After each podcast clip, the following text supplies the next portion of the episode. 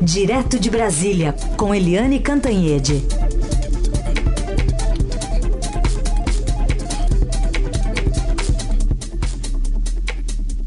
Oi, Eliane, bom dia. Bom dia, Raíssa e Carolina, ouvintes. Bom dia, Eliane. Começar falando então sobre as novidades, né? Ontem a gente ouvia aqui a fala do presidente Bolsonaro nessa solenidade dos 100 dias de governo. Qual balanço você faz, depois, inclusive, do pacote todo anunciado lá de 18 né, medidas, decretos, e também da fala de, de, dos ministros, né, de cada pasta também fazendo o seu balanço? Eu achei muito, muito adequada a manchete do Estadão de hoje, né, dizendo o seguinte, que o governo, nos 100 dias, soltou um monte de medidas para, enfim, para confirmar ou para garantir que as promessas sejam cumpridas. Ou seja, nos primeiros três meses não tinham sido. Então, ontem saiu é, um pacote de, de decisões que, enfim, confirmam a, a intenção de fazer. As, os, as medidas que eu achei mais impactantes, eu acho que foi um consenso, é a autonomia do Banco Central que é muito importante, que vinha sendo discutida desde o governo Fernando Henrique Cardoso, foi discutida no governo Lula, é, sempre vai e volta, vai e volta, e ontem o presidente Jair Bolsonaro deu essa notícia que é realmente muito importante e que o mercado aplaude a independência do Banco do Brasil. Os presidentes, é, eles ficam, é, é a escolha dos presidentes do Banco Central ficam, é, não são mais casadas com a, a, os novos governos. O presidente é eleito e depois, bem depois, hoje tem uma diferença pequena, é que vem o presidente do Banco Central. Isso dá autonomia ao Banco Central para fazer uma política é, monetária muito séria, muito técnica, sem nenhuma influência do executivo, diretamente do executivo é, foi muito bem recebida.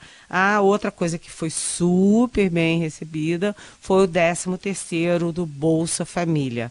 Ou seja, foi um compromisso do presidente Jair Bolsonaro de manter uma política que vem do Fernando Henrique, que foi aprofundada e mantida no, nos governos Lula e Dilma e que agora ganha um um acréscimo com o 13 terceiro.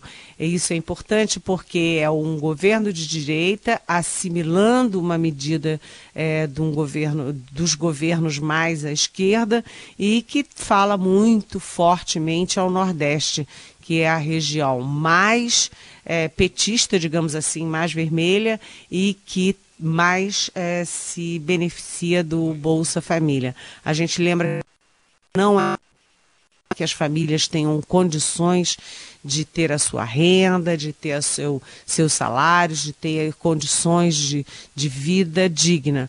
Mas, enquanto não tem, e muita gente nesse país não tem, é importante que o Estado tenha é, que garantir essa, sobrevi essa sobrevivência é, com um mínimo de dignidade. Então, o Bolsa Família passa a ser uma unanimidade nacional, agora da, do, do, do centro-esquerda, da esquerda, da centro-direita e agora também da direita.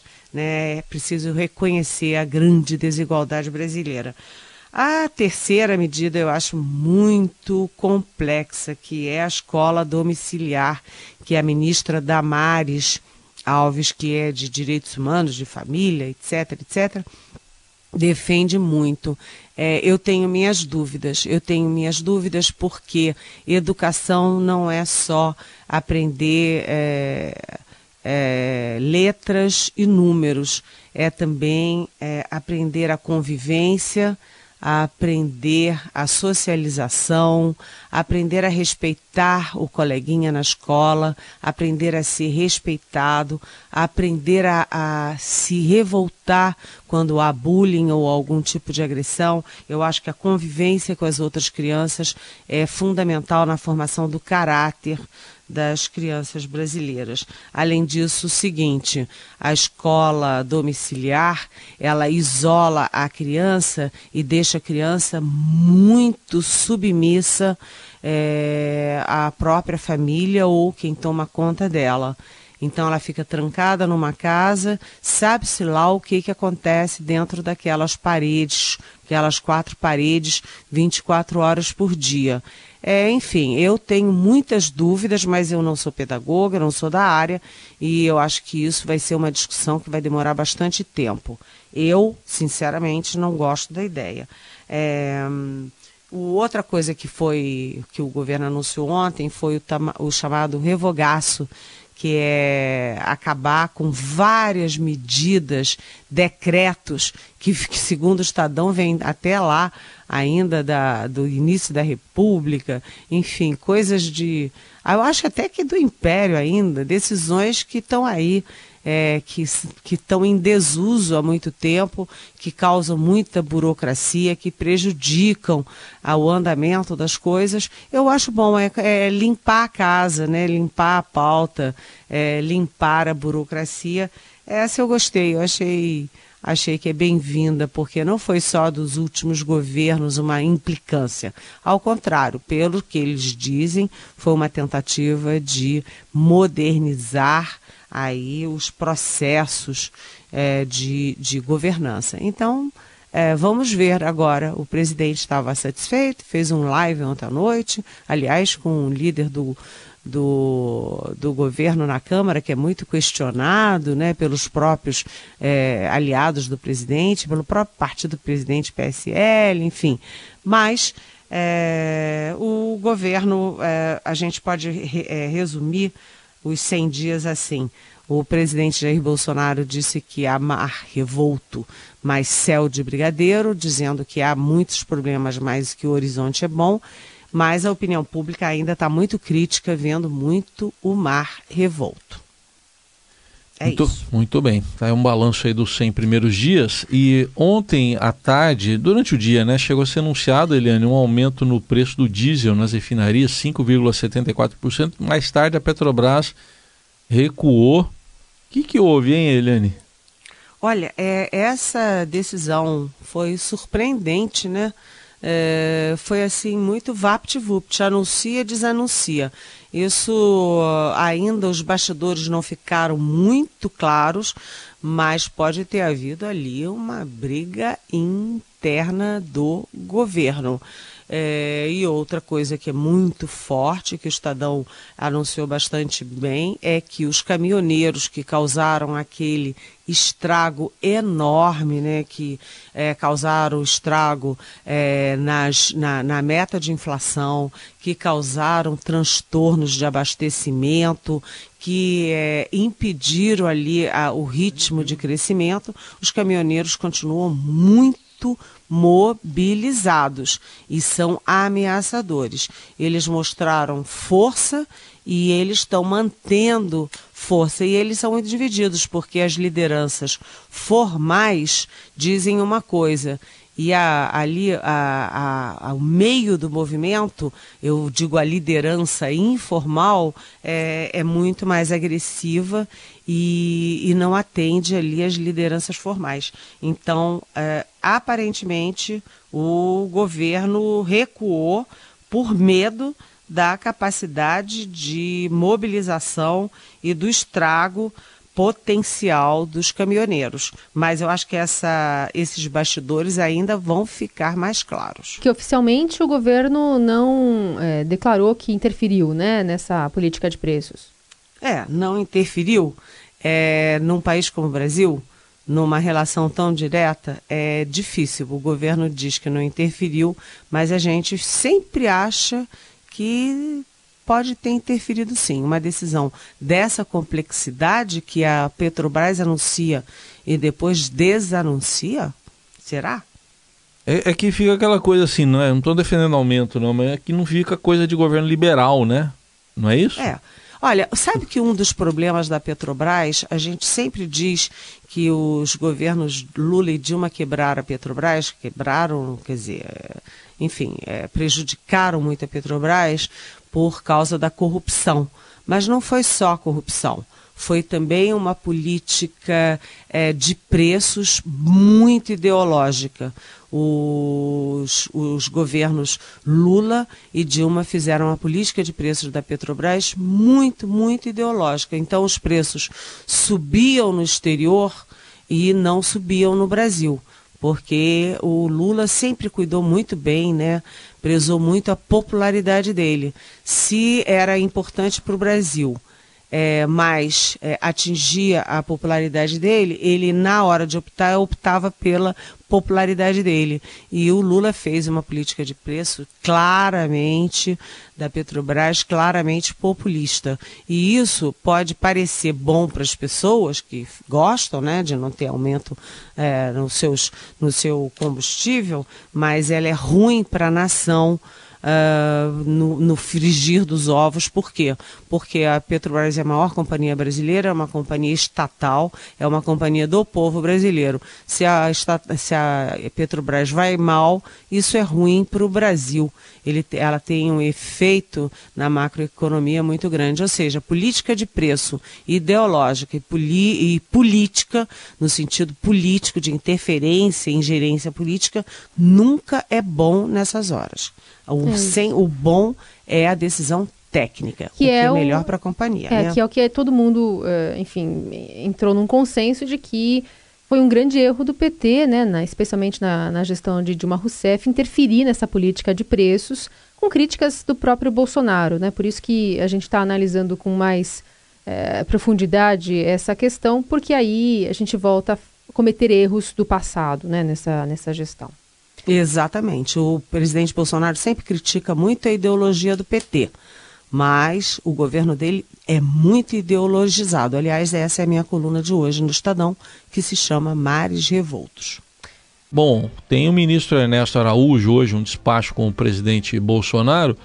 O, será que vai andar uma fila aí, Eliane?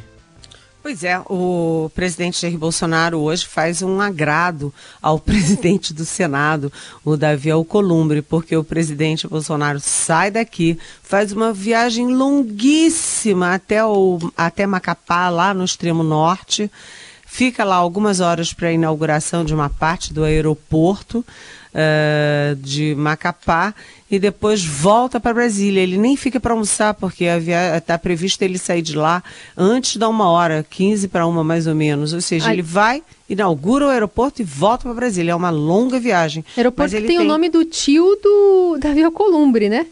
exatamente. É, eu acho que é Alberto, Alberto Alcolumbre. Alcolumbre. Exatamente. E aí o presidente volta e tem um despacho com o chanceler Ernesto Araújo. A gente sabe que o Ernesto Araújo tem uma fila enorme. O presidente Jair Bolsonaro falou uh, que ia tirar o, o, chance, o ministro, o embaixador do Brasil em Washington. Ele falou isso no dia 13 de março para jornalistas e só veio sair no Diário Oficial agora, um mês depois.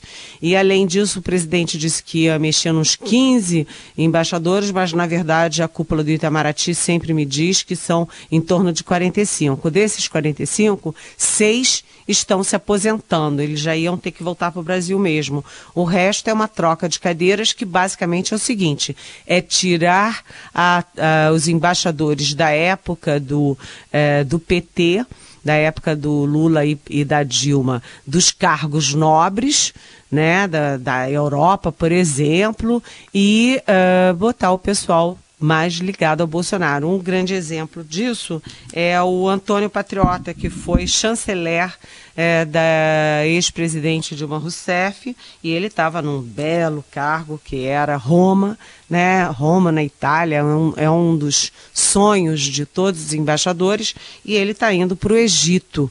Né? E o Egito deu uma canelada no Brasil quando deixou de receber o antigo chanceler do Temer, o Aloysio Nunes Ferreira, por causa dessa gritaria aí do Bolsonaro é, a favor de mudar a embaixada do, de, de Israel de Tel Aviv para Jerusalém. Quem pagou o pato foi o Aloysio Nunes Ferreira. Mas enfim, o Antônio Patriota vai para sai de Roma, vai para o Egito.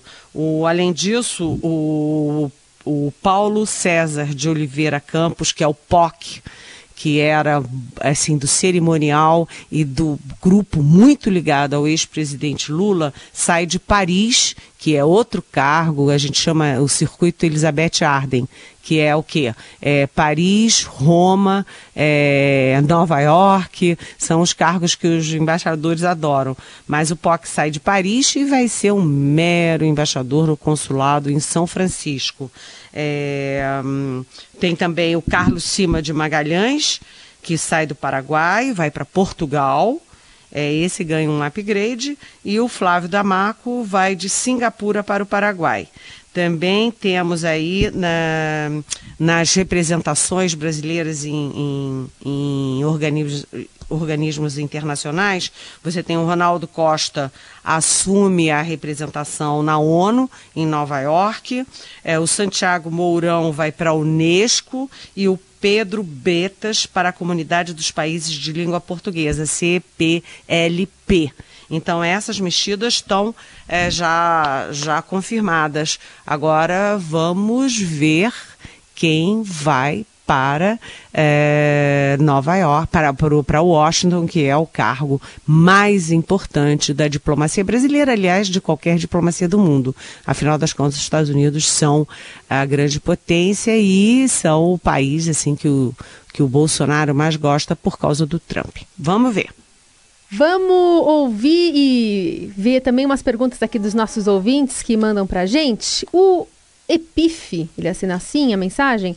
Por favor, me tirem essas dúvidas. O apresentador e humorista Danilo Gentini merece ser preso? Ele é criminoso, Eliane?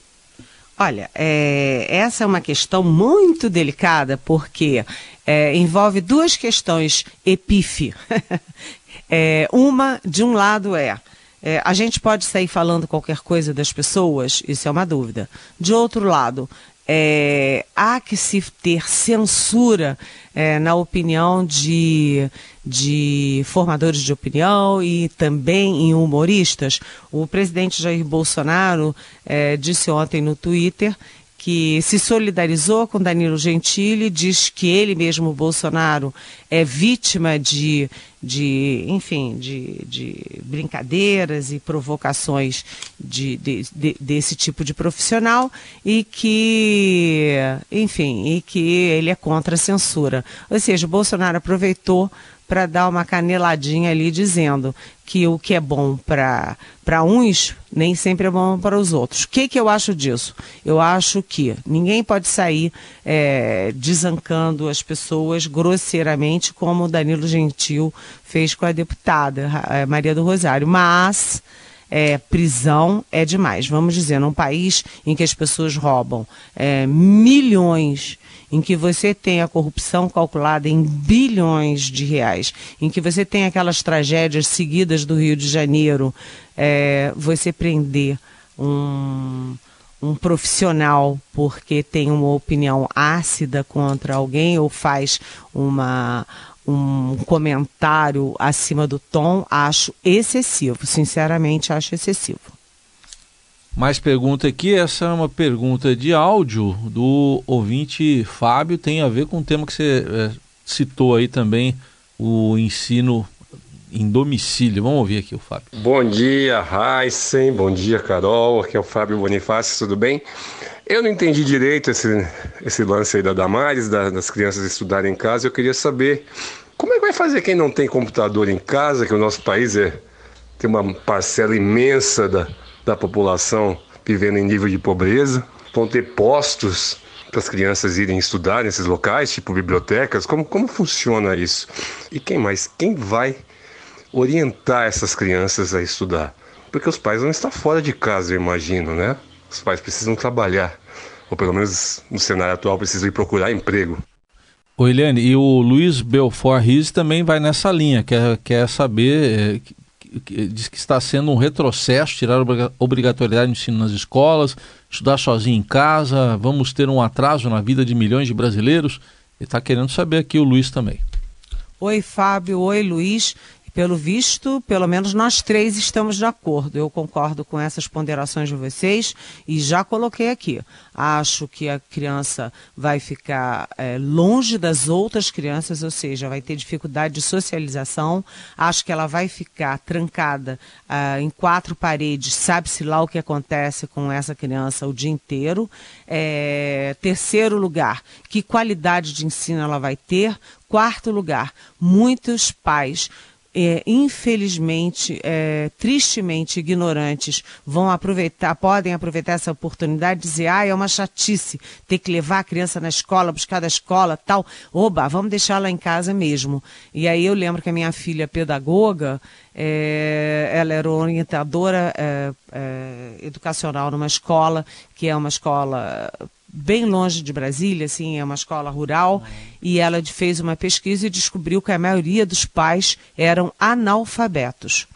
Esses pais analfabetos terão condições de ter escola das crianças em casa, de cuidar da educação dos seus filhos. Além disso, é o seguinte: é, eu lembro aí uma questão ideológica também que permeia sempre as decisões do governo, é que o Olavo de Carvalho, aquele tal do guru lá da Virgínia, não sei o quê, ele tinha mania de educar também os filhos dentro de casa sem levar para a escola. Eu acho isso um equívoco. E vamos ver como os educadores, que são os experts nessa área, vão reagir a isso. Muito bem. Tem mais pergunta? A gente deixa para segunda-feira, se você quiser mandar novas, 994811777 ou fazer seu comentário aqui na nossa live no Facebook. Eliana, obrigada. Até segunda-feira e bom fim de semana. Obrigada. Tchau. Beijão. Bom fim de semana.